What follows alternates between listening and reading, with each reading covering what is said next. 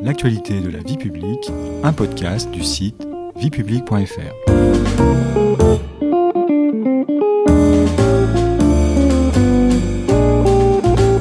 Bonjour à tous, bonjour Stéphanie. Bonjour Patrice. Au sommaire de ce neuvième et avant-dernier épisode de notre série consacrée aux élections municipales, Être maire, la crise des vocations.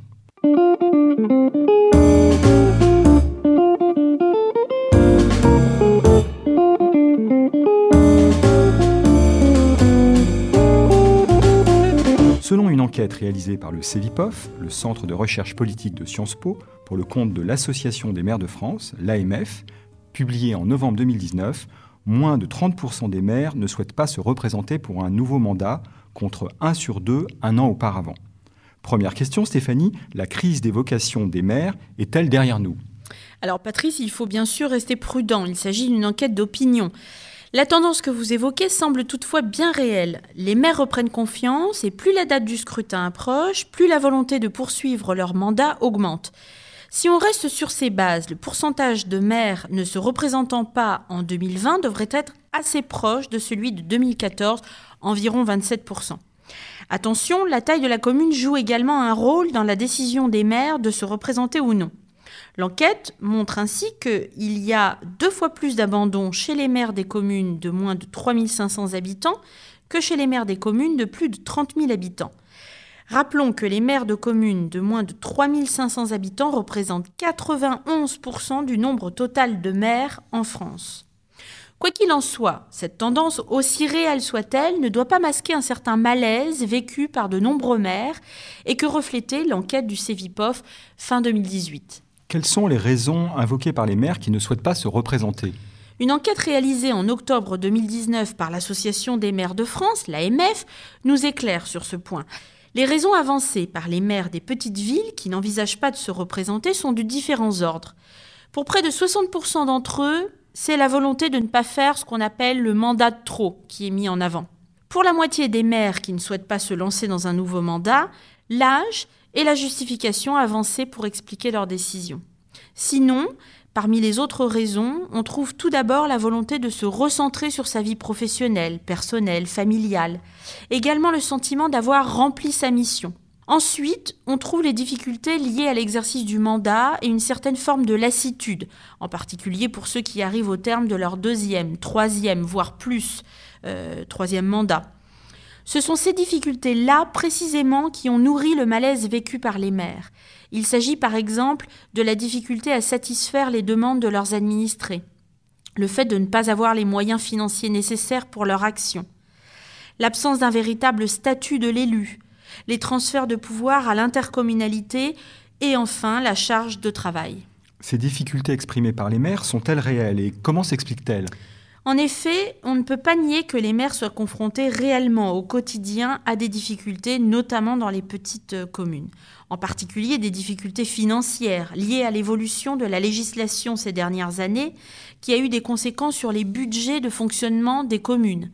Euh, par exemple, la baisse de la dotation globale de fonctionnement, la diminution des contrats aidés, la suppression de la taxe d'habitation pour 80% des foyers fiscaux d'ici à 2020, même si celle-ci est compensée par l'État, etc. Ces difficultés euh, financières peuvent expliquer l'augmentation importante du nombre de démissions, plus de 30% depuis les dernières élections municipales en 2014 par rapport à l'ensemble de la précédente mandature 2008-2014. Mais il faut certainement y ajouter euh, les conséquences de la redéfinition des pouvoirs locaux, notamment les évolutions introduites par la loi NOTRe du 7 août 2015. Alors la loi NOTRe, je, rappelle, euh, c'est la nouvelle organisation territoriale de la République. Le renforcement des intercommunalités a été mal perçu par les maires. Enfin, les maires sont également confrontés à la complexité croissante des dossiers qu'ils ont à gérer. L'implication personnelle a donc un coût de plus en plus élevé. Conscient de cette situation, quelle réponse le législateur a-t-il apporté pour remédier à ces difficultés et au malaise des maires? Justement, Patrice, la très récente loi euh, relative à l'engagement dans la vie locale et à la proximité de l'action publique, la loi dite Engagement et proximité du 27 décembre 2019, qui porte principalement sur les communes, en particulier les plus petites, est une première réponse à ces difficultés vécues par les maires. Cette loi vise à améliorer le statut du maire, elle assure notamment de meilleures indemnités aux maires des petites communes, et à renforcer son rôle, ses pouvoirs, en révisant certaines dispositions de la loi NOTRe, qui avait notamment élargi le périmètre et le champ de compétences des intercommunalités. Cette loi, dite engagement et proximité, introduit-elle un véritable statut professionnel pour le maire, une idée qui est régulièrement euh, évoquée? Alors non, Patrice, le législateur n'est pas allé aussi loin. Mais les principales mesures introduites par le texte sont tout de même de nature à réellement améliorer le quotidien des élus. Citons notamment, comme je viens de l'évoquer, la revalorisation des indemnités des élus communaux avec la mise en place d'un dispositif gradué automatique. Aussi un accès facilité à la formation. Également l'obligation pour les communes de contracter une assurance pour la protection juridique de ces élus, avec une prise en charge par l'État de ces frais pour les communes de moins de 3500 habitants ou encore l'adoption de nouveaux pouvoirs de police accordés aux maires sur les incivilités du quotidien. Concernant certaines dispositions de la loi NOTRe qui ont pu susciter un certain désaccord parmi les maires, comme celle portant euh, sur la compétence eau et assainissement, si le texte confirme que cette compétence est bien une compétence intercommunale, ce texte crée néanmoins une possibilité de délégation de compétences entre la structure intercommunale et les communes. Les maires semblent donc reprendre confiance à l'approche des élections municipales. C'est plutôt une bonne nouvelle.